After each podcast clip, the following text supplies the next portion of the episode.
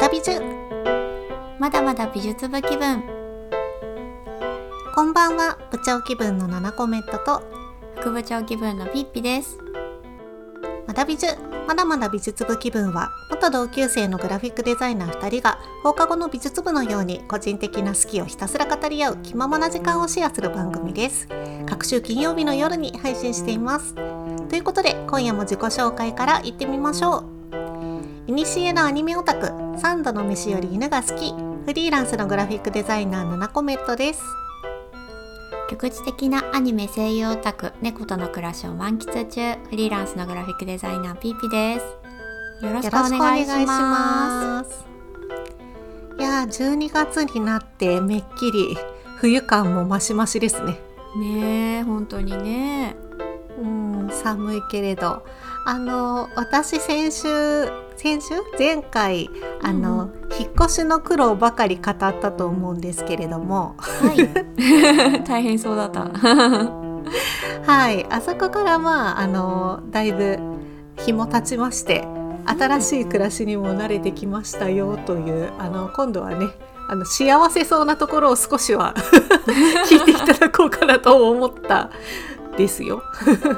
うん。よかったよかったなんか前住んでたのはマンションで駅前で何でもこうあのすぐに電車で行けるみたいな利便性すごい良かったんだけど、今はちょっと郊外と呼べるようなところで車があればいろんなところにお店に行けて、うん。あの便利っていうようなはいはい。状態。うん、なので私ペーパードライバー気味だったんですけどもうこのような環境になると強制的にでも運転するようになるんで少しやっぱだいぶ慣れてきました運転にも。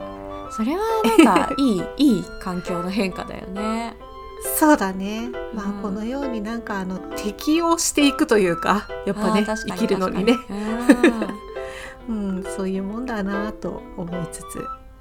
あの適応といえばうちのワンコもあのお散歩コースなども定まってきまして。うん確かにそうだよね。こう近隣うん。のこう環境というか、そうそう。結構ねあの公園が多いところなんで今の季節すごい紅葉が綺麗で穏やかにおかげさまで過ごしております。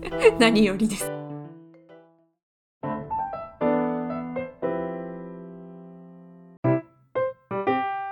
それでは本日のテーマいってみましょう。毎回一つのテーマについて7コメントとピッピが好きをひたすら語り合います。一緒におしゃべりする気分でのんびりお聞きくださいということで本日のテーマは要乾燥対策冬に必須な保湿ケア。わー。切実。ね本当にね。今回は久しぶりに美容というか美容にまつわる切実なお話でございます。本格的に寒くなり乾燥が気になる季節。年齢を重ねるごとにハンドクリームが手放せません。うん今回はうっかり自己流になりがちな保湿ケアについて情報をアップデート皆さんが少しでも快適な冬を過ごせるような情報がお伝えできればと思いますよろしくお願いします。カッサカサですよ何もつけないとね本当やばいよね。なんかあの痛くなってきたあたりでやっとあやばいやばいと思ってこう焦り出すけど、もうもっと手前だよね。やんなきゃいけないのは。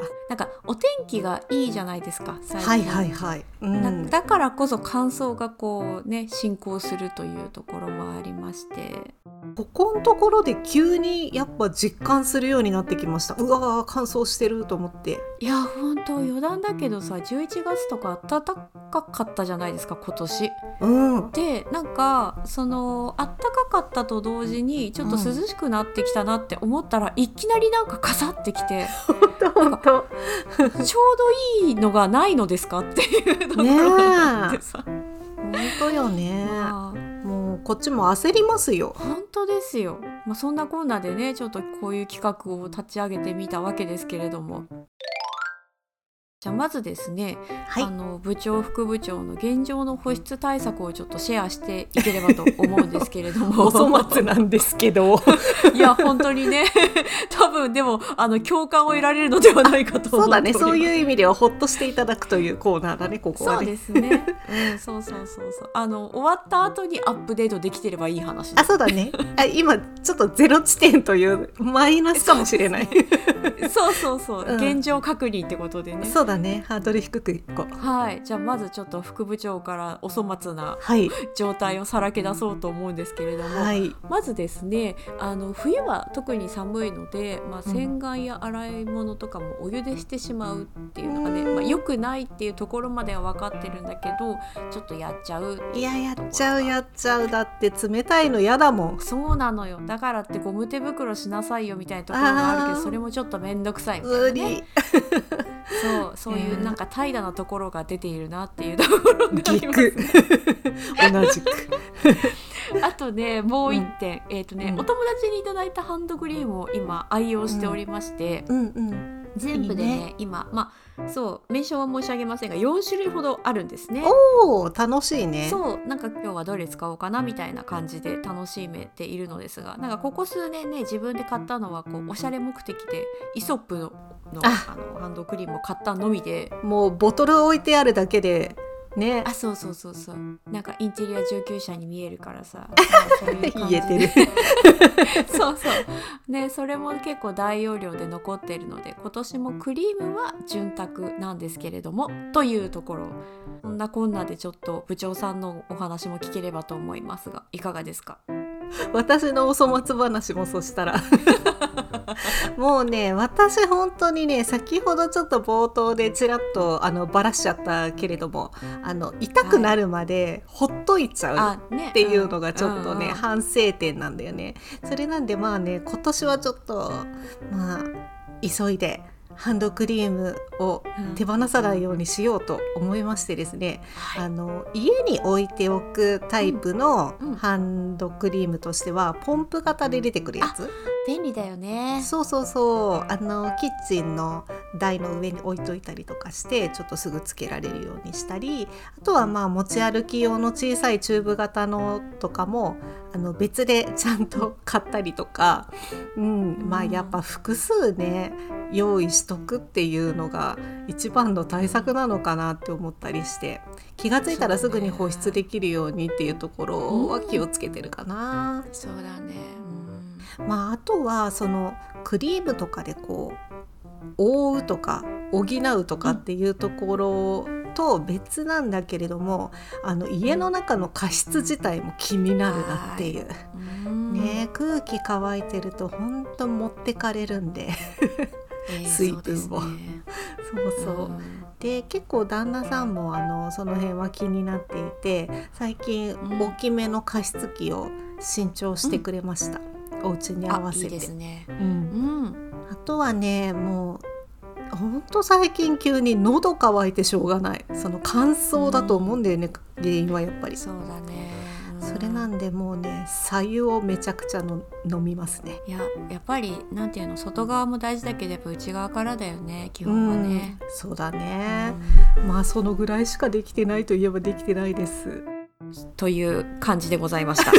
という感じでございましたね。皆さんはどうでしょう、はい、ねえなんかちょっとどうだろうみたいな感じで立ち返っていただくようなきっかけになれば嬉しいですけれども。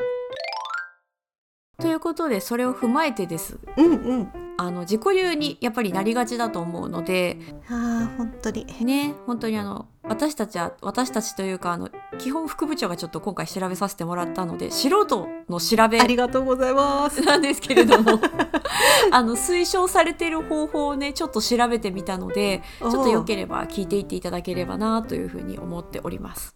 でねちょっと2つに分けてみました。まずね、はい。1つが手荒れ編。うん。やっぱちょっと手がやっぱりカサカサする、まあ、足とかもそうなんですけど、うんうん。でも特に手かなと思ったのでちょっと手をピックアップしたのと、あともう一つがフェイスボディ編という形でうん。ちょっとこの2つでピックアップをしてみました。なるほど。抜かりない。でもねちょっと部長さんが言ってたそのさ左右のね件もね、うん。確かに内側の話もできればよかったなと思ってはいるんですが今回はちょっとこっち側のあのその覆う側というか。そうもうなんかもうすでに進行してて困っているところだから。はい。なのでちょっとそっち側をちょっと、はい。あの調べてみたので。参考にしたのがまず手荒れ編が、えー皮膚科医監修のハンドクリームおすすめ15選っていうちょっとサイトがありましたのでこちらを元にちょっとあのご報告できればと思います。皮膚科医ねそこが信頼が。ですね。はい。ということでね大きく4つかな。うん。まず1つ目、えー手荒れの原因っていうのが、まあ、乾燥によるバリア機能の低下ということで、うん。手荒れは手湿疹と呼ばれて手がガサガサしたり皮むけや赤み水ぶくれ赤切れかゆみなどの症状が出たりした症状のことです乾燥によってバリア機能が弱りそこに外部からの刺激が加わることによって手荒れの症状が引き起こされます。うんそうですね。でね、うん。体や顔といった他の部位と違って手のひらには皮脂腺がなく皮脂が分泌されないため乾燥が起きやすいです。あなるほど。さらに手のひらや指先は皮膚の表面にある角質層が分厚く水分が蒸発しやすくなっています。あそうなんだね。そういうことだったのか。ね。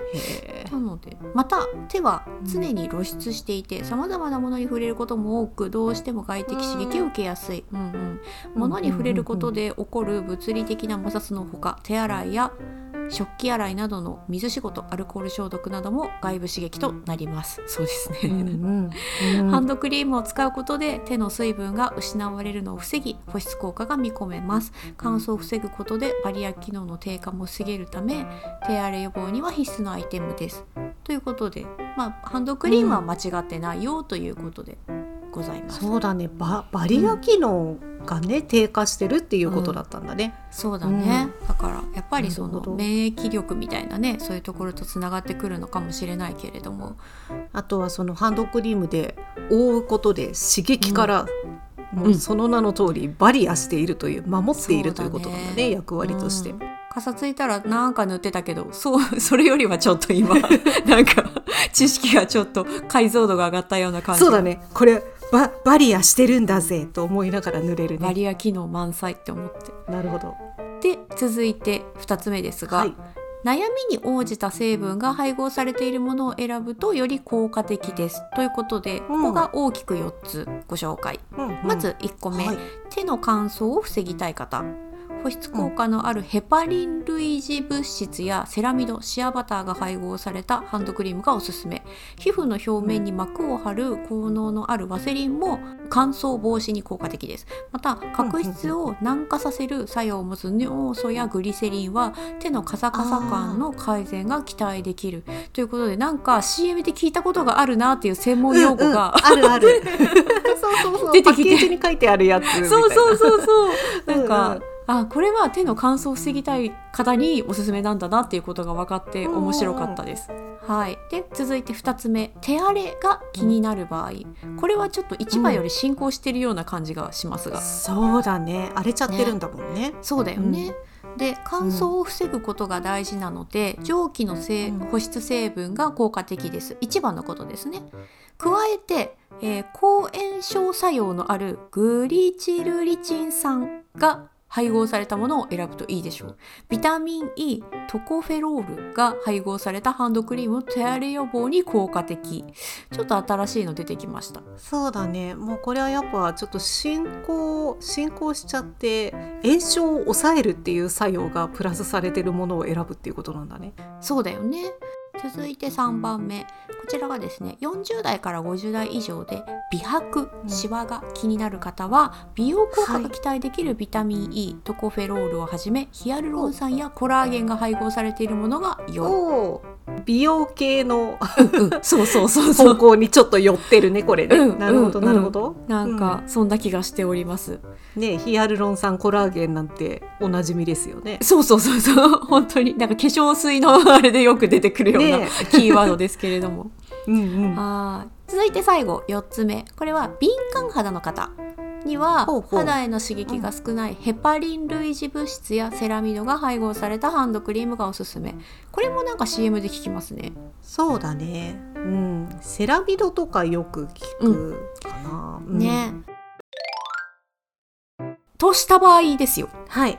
薬局屋さんに行った時にどうするのよ？何を買えばいいのよ？ということで、えっとサイトにうんありがたいことに載ってましたのでちょっとあの全部とは言わないけど、えーご紹介できればと思います。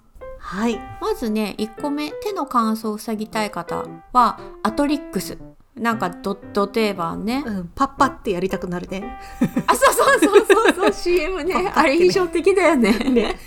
あれ好き私、うんうんあとねえっ、とアベンヌ薬用ハンドクリーム。私これ愛用してます。そうなんですね。じゃあお気にですね。そう、あんまベタつかなくていいっす。うん。あそうなんだ。いいこと聞きました。体験談が出ました。あとねえっ、と後世コエンリッチ薬用エクストラガードハンドクリーム。医薬部外品はあはあこれお値段お手頃でいいですね。そうだね。ね確9かに。点って書いてあうんうん。るねまあそんな感じでえっ、とね続いて乾燥による手荒れにおすすめ。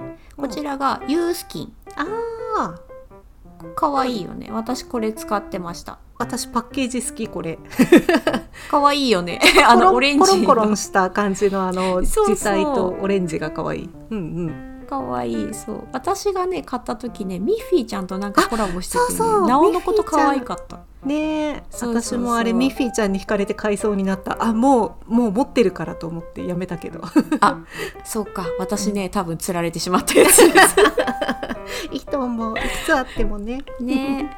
そうなんですよ。本当に本当に結構いっぱい使うからね、うんうん。なのではいまあ続いて資生堂尿素10%クリーム指定医薬部外品。尿素だ。これなんかあれだね。地味にいいね。地味に良さそう、地味に良さそう。はい。効きそう。もうなんか成分の名前ねドーンって出てると効きそう。本当に尿素ねいいよね、続いてニュートロジーナ。これもねよく聞きますね。うん。インテンスリペアハンドクリーム、うんうんうん。はい、続いてキュレル。うん。ここら辺に入ってくると。敏感肌の人のド定番キュレルですね。うん。ねこれはなんか憧れがありますが。なんかパッケージもちょっといいよね。薬っぽい感じがね。あそうそうそうそう。続いてね3番目なんですが美白シワが気になる方というところで、えー、とこれがね寝る前の使用におすすめのハンドクリームっていうご紹介になってるので多分これと一緒でいいのかなという感じ。うんうん。でまあそそれに相応しているラインナップなのでご紹介します。えっとねまず1個目が、えーアトリックスビューティーチャージナイトスナイトスリペアナイトスペリア？ナイトスペリアありがとうカタカナむずい。ビューティーチャージ ビューティーチャージナイトスペリアうん。これはねなんか多分一番初めにお伝えしたアトリックスよりいいやつうん、なんか様子が違う。よ容器も違う。そうだよね そうそうそうそう、うんうん。なんかあの日中は多分一番初めにご紹介した、あのスタンダードなやつで夜これを塗ると多分効果的なんだろうなっていう感じそうだね。これパッパってやらなそうだもんね。じっくりな感じがする確かうんじにっ、くり塗ってそうもっと。うんうんあとね、えークナイプグーテナハトハンドクリームクナイプなんか私あれあのお風呂のうん。なんだっけ？入浴剤のイメージがある。あそうそうそうそう入浴剤えー、香りが良さそあ確かにねねねうんうん。はい。まあそんな感じで敏感肌に関しては多分さっき部長さんが言ってくれたあのキュレルとか、そこら辺なのかなってちょっとあのサイトにご紹介はないんですけれども、まあそこら辺かなという感じですかね。でね最後に、えーとねうんハンドクリームの正しい塗り方っていうのがあるからご紹介しますねあ気に。なる。これ自己流だよね。なんか間違ってんのかなもしかして。いやそうそうそうそう。はいまずですね、えーと適量を手の甲に出す手の甲ですって。私手のひらに出してた。あ、本当 ベタベタしそうだけど。本当だよね。えっ、とね、でね、ポイントとして適量の目安は人差し指の先から第一関節までの長さだそうです。あ、結構出すよね結構出すね 私もう今ちょっと思少なかった、ううんん、私もちょっとケチってたかも。もうちょっとしっかり塗った方がいいんだな。思ったよりたっぷりな方がいいのかもしれない。そうだね。なるほど、はい。で続いて2番目。手の甲で広げる、うん。反対の手の甲と合わせて塗り広げます。ふむふむ今部長さんやってくれてたけど。まあそうそういう ちょっとごめんなさい。見えてないと思うけど。はい。手のでその甲同士次にですねうん。そうそう手の甲同士でそうです、でその次に手手全体に塗り広げる。手の甲と手のひらを合わせて手全体に塗り広げます。うんうんで最後に細かいところまで塗り込む。指先まで丁寧に塗り込んで、爪の周りや指の間手首にも伸ばしましょう。手首まで伸ばすんだね。なるほどね。確かそにね。こはちょっとやってなかったいやでも確かにやっといた方がいいのかもしれない。ね。ともするとあの感想が一番気になってる手の甲だけをやって満足している時があったかもしれないけど結構ね細部まで塗り込むっていうこの最後の一手間やってないこと結構あるかもしれない。いやー私さ逆にさ指先がカッサカサになるから、うんほんと指先中心にやってたんだけど、うんなんかもうちょっと手のひら全体にやんなきゃいけないんだなっていうふうに思ったなるほどね。広く細かくまんべんなくやんろやらないといけないということだね。そうねやっぱりこう丁寧にって書いてあるところがやっぱりポイントですね。そうね。うんそこ一番ポイントだね。丁寧にね。はい、でね最後にちょっとワンポイントで、うん関節のシワや特に手荒れが気になる部分には一度塗った後5分ぐらいしてしっかり馴染んでから重ね付けすると効果が上がりますということでした。なるほどね。これなるほど待てるかな。どうしてかなって思うんだけどさこうハンドクリームを塗った後にさなぜか水仕事をする必要性を感じるのはなんでなんだろうね、わかる。わかる。なんか今までずっとほっといてたのにあこここのマグカップ洗わなきゃじゃないみたいなそうなのよ。なんなのあれ？何か名前があるはずなんだけど。何かの何かの現象だよね多分ね。今塗ったのにみたいな。もそして待てないっていうなんか。う ねいや丁寧にって難しいわねそうなんですよね。やっぱりこう5分ぐらいね、やっぱりこうじっくり浸透させる時間が やっぱあるといいのかなって思いながら。心の余裕そうね。そこに全て起因するよね。ね 余裕持ってこ余裕持っていこう。ということで、えー以上が手荒れ編ということでお手手のところでした。続いて、えーフェイスボディ編に移りたいと思います。これがですね、えー参考にしたサイトが正しい保湿とは肌の保湿力が低下する原因と対策ということで伊肌研究所。ああい肌は信用してる。そうですね。伊肌ってよく書いてある、うん。ところのものですかわいい伊肌専属研究員っていうおじさんが サイトかの上にいて 信用できるそれ。信用できる。はい。ということでちょっとこのページを抜粋してご紹介します。はーい。まずね、えー年齢と乾燥ということで、まあ、切実な話でございますよ。ド。ドドキドキ。向き合おう。まあしっかり知ってね、あの、向き合いましょう、本当に。そう。しましょう。肌の保湿力を保っている角層細胞内の天然保湿因子 NMF というそうなんですけれども皮脂皮脂膜の主成分は年齢とともに減少します。そうですよね。それに伴ってそれに伴って 肌のバリア機能も低下し外界からの刺激に弱くなってしまいます。これはさっきあのお手手のところで言ったのと一緒ですね。同じですね。はい、まあ、それを踏まえて正しい保湿ケアとして、えー洗顔は優しく、洗顔の目的は肌についたホコリやメイク汚れ酸化した皮脂などを落とすことです。しかしすでに説明した通り洗顔のしすぎは肌に必要な保湿成分を失うことにもつながります。うん。洗顔はまず手の汚れや油分をきちんと落としてから洗顔料をたっぷり泡立て泡をクッションにして優しく洗いましょう。すすぎは必ずぬるま湯で行い洗顔料が肌に残らないように隅々まで洗い流してから清潔なタオルを肌に押し当てるようにして水気を拭き取ります。はい。なんとか聞いております。けれどもこれを実践できるかと。いうところでございます。なんかすごく基本的なもうねあのずっと言われてることなんだけれども改めてこうやって丁寧にね、説明してもらっはい、て自分ができているかどうか、そのうんね、作業を一つ一つやっているのかどうかとこう立ち返ってみると、そうです。んドキッとするなっていうところがね、いやーそうですね。ね読んでてハラハラしております。ねはい。こうやった方がいいんだねやっぱね。ちゃんと泡立てるとか、ね。あの隅々まで洗い流すとかね。うんうん。そうだよね、うんあのね今日からはきっと数日間うまくできると思いまあそうです。す。うん継継続が大事。継続が力なり はーはい、ということで続いて気を取り直して。はい。洗顔入浴後は直ちに保湿を行う。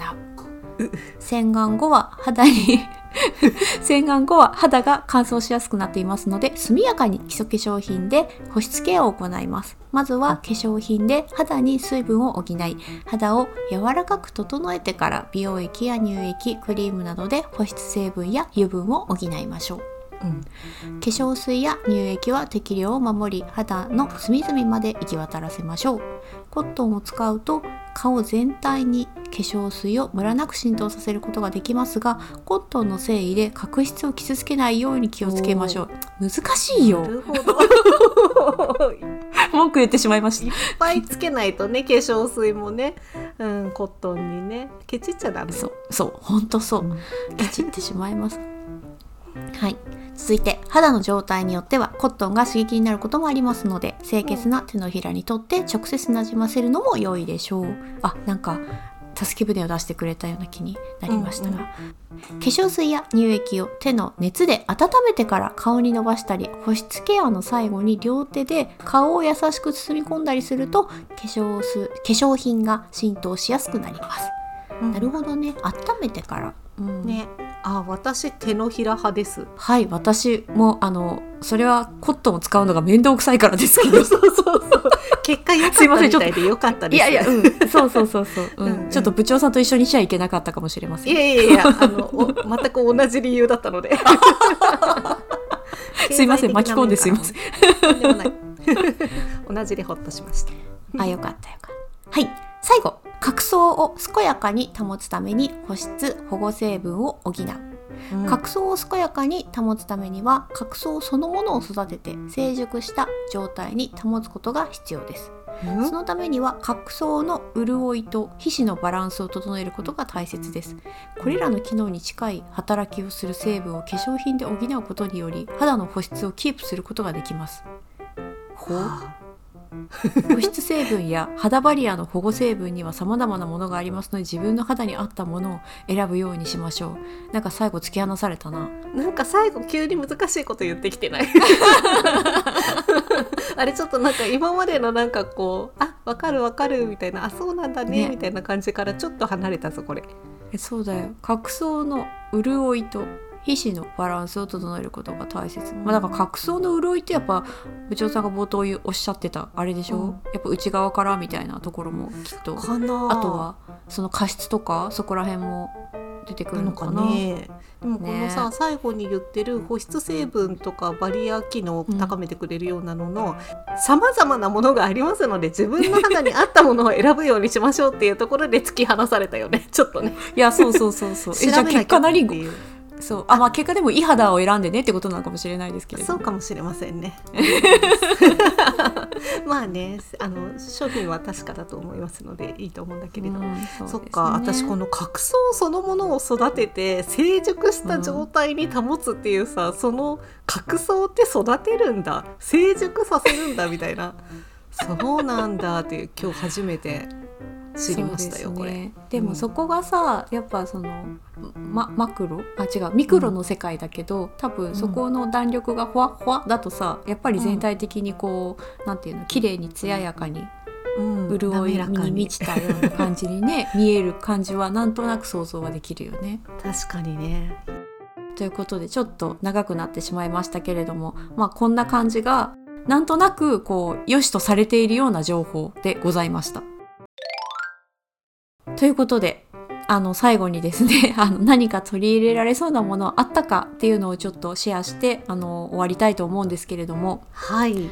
まずね副部長はですねあの水仕事が多いのでそれに効果的なハンドクリームを選ぼうと思いました。うんうん。冒頭であのお友達にもらった4種とか高らかに言っておりましたが多分成分をちゃんと見ないと、こう効果的かどうかっていうそうのがだねそうだね。うん。うん。そうなんですよね。だからなんか楽しく選ぶのももちろんいいと思うんだけどうん。多分その成分とかで見た時に何が今あの必要でこれどれが効果的なのかみたいな感じで選ぶ視点みたいなのができたのでよかったかなっていうのを思いました。そうだね。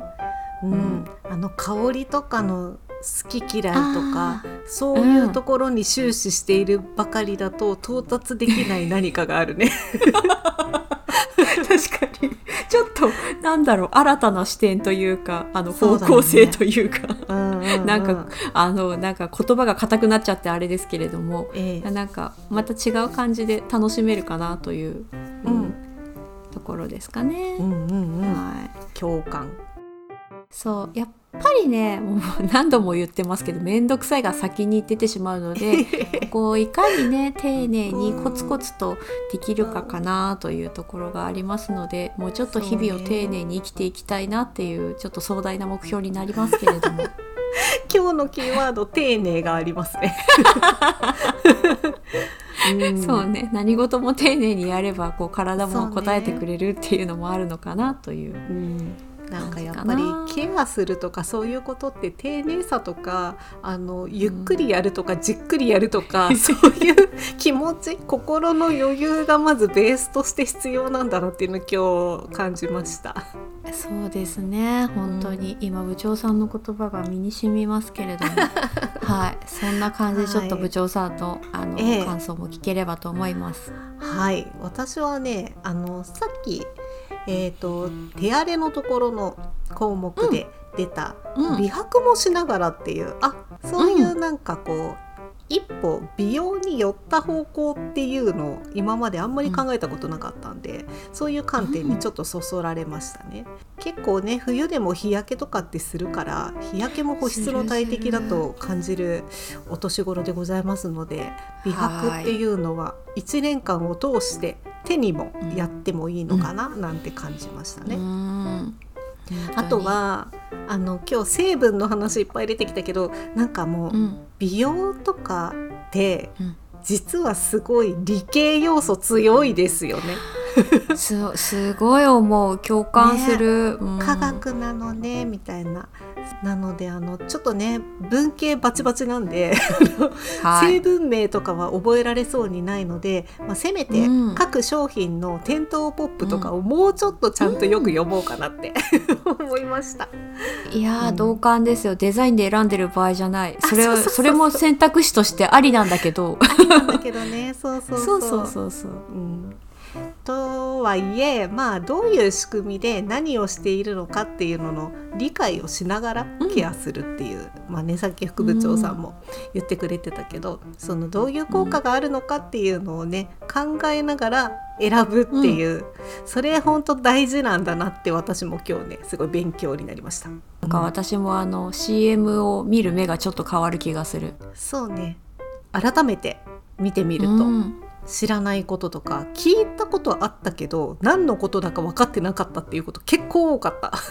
いや本当にそうだった。なんか、きっとこういうこともちゃんと考えて開発とかしてくれてると思うんだけど受け手側がやっぱりなんかポケッとしてると。もうちょっと真剣に考えてみてもいいかもしれなかっはい、もう本当なんか次回の念を含めてちょっと思いました。まあそんな感じでね、ちょっとあの部長副部長のさあの恥ずかしいあのエピソードもさらけ出しながらちょっとお伝えしたんですけれども、明日からのちょっと質が上がればいいかなっていうふうに思います。た。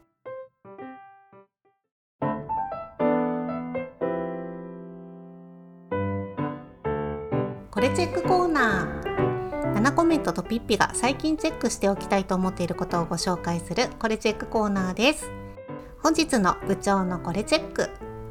クリスマスマーケット in 横浜赤レンガ倉庫。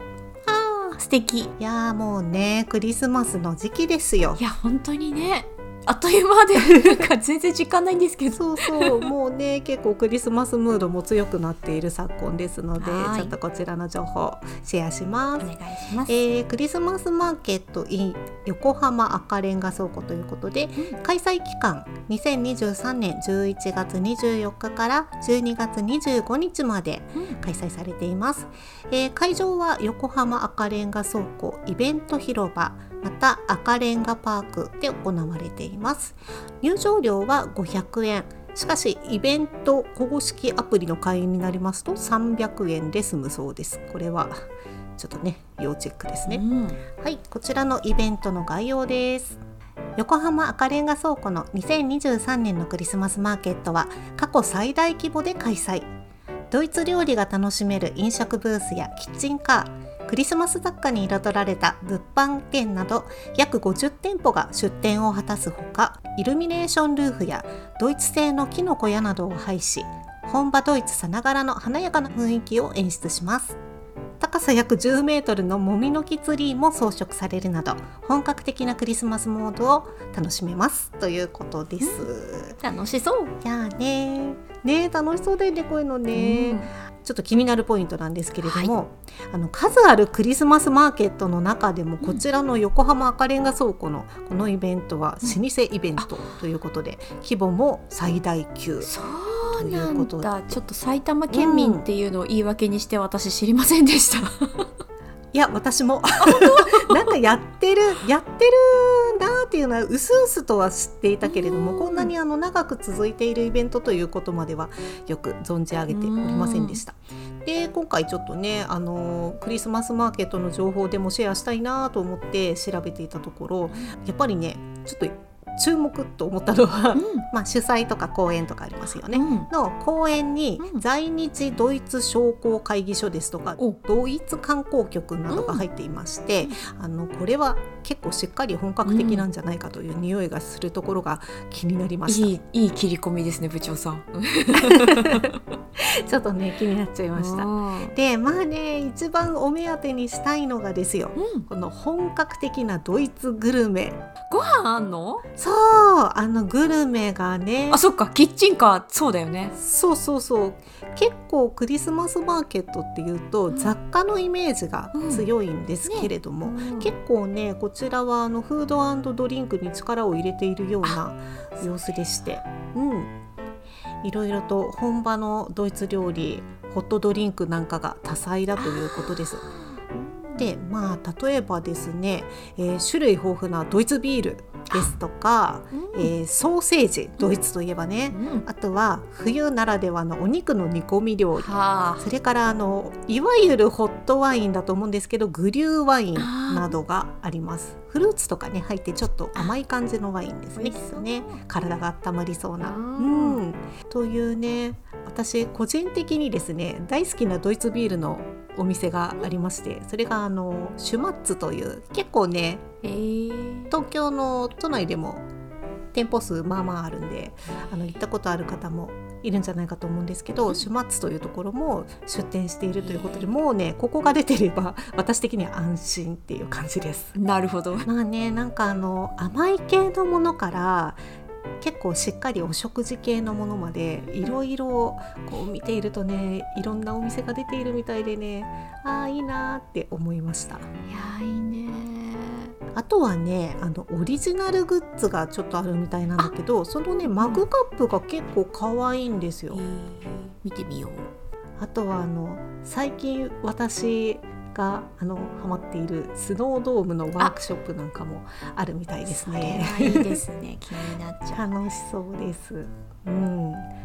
あとなんか今ちょっとちらっと見つけたんだけどさっき出たハンドクリームうんのクリスマス柄の缶のハンドクリームなんかもあるみたいでこういうのも可愛いやね。めてそういうの買っちゃうからさ。ね。そうそう。そんなような。まあねオリジナルグッズなのはあのマグカップかなちょっとハンドクリームとかはあのオリジナルじゃないかもしれないんですけれども、うん。まあ、そういうものがいっぱい並んで雑貨を買うのも楽しいイベントなんだろうなと想像できます。いやーこれすごいサイトも可愛いしさなんか本当可愛いよね。赤レンガのうんところもおしゃれだし、あとなんだろう。ドイツに行ったような気になれそうで、なれそうだよね。この周りが赤レンガだからね。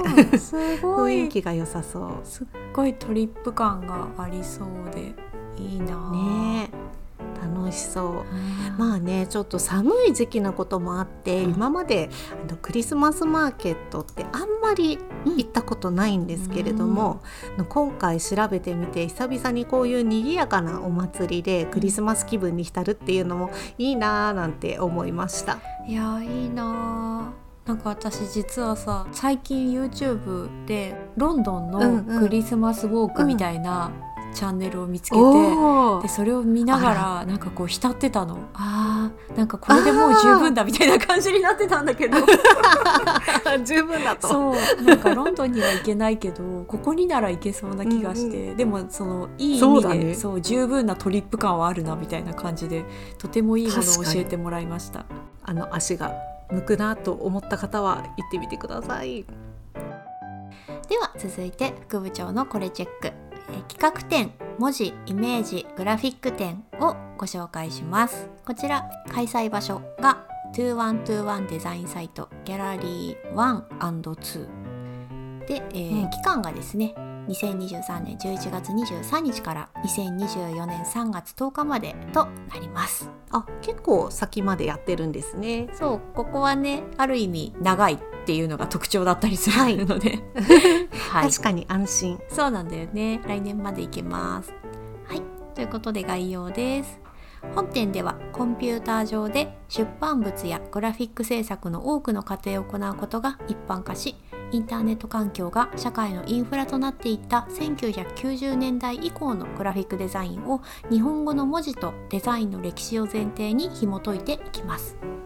展示の中心となるのは国内外54組のグラフィックデザイナーやアーティストによるプロジェクトの数々漢字や仮名の使い分けや縦横自在の所持方法ルビといった独特の表現方法を持ち文字とイメージの混ざり合いの中で発展してきた日本のグラフィック文化がグローバルなデジタル情報技術とどう向き合い何を生み出してきたのか。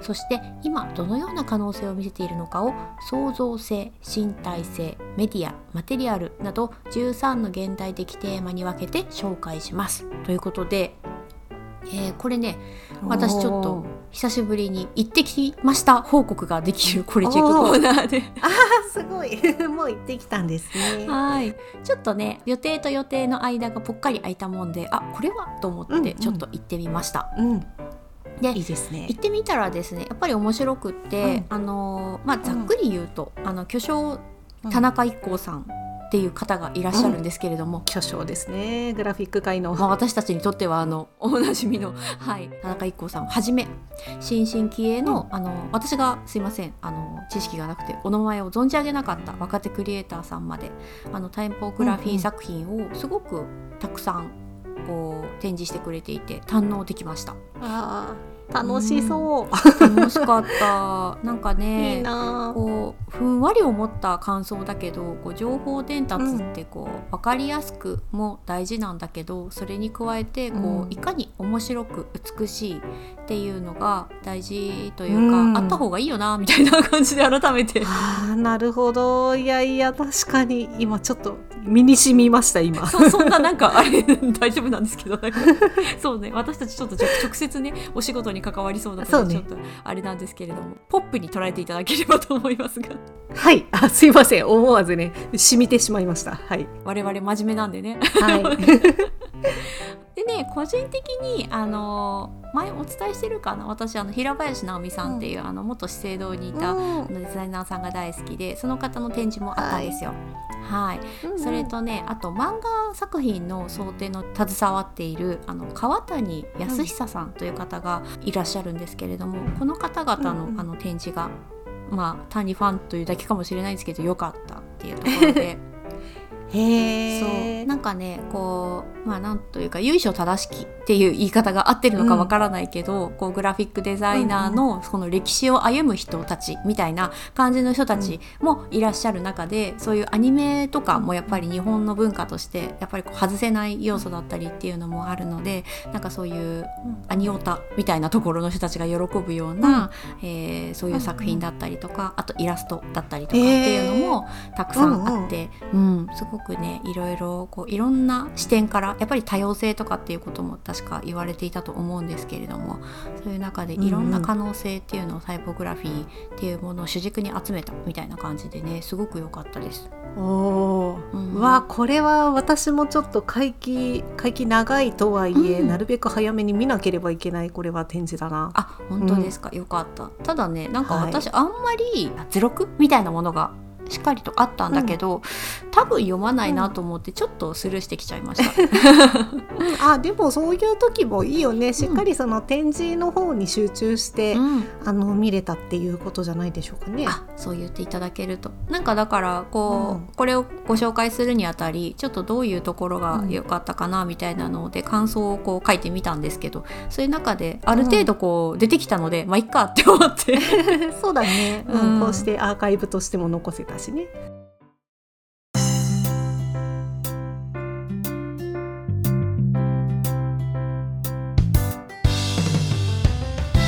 ということで今回は、まあ、保湿ケアというような感じでね話してきたんですけど、うん、やっぱりその原因となるところっていうのが乾燥ですよ。はいそうですね。なんか私の周りさすごい今体調崩してる人多くって。いるよねやっぱね。ちょっと街の中でもかなりあのマスクしてる人も再び増えてでもこれコロナっていうよりは普通にあのインフルエンザとか風邪とか予防してるんだろうなみんなっていう感じがする。いやそうだと思う。あとなんかやっぱりこう、うん、お子さんがいるようなママさんとかと話してもなんか学級閉鎖みたいなのがボンボン出てきたりとかっていうんで、うん、なんかそれによってこうで仕事の支障が出るとかっていうのも話も聞くのでまあね、保湿ケアの話をしましたけど、まあ乾燥対策っていうところで、あの健康も あの影響が出てくるのでね。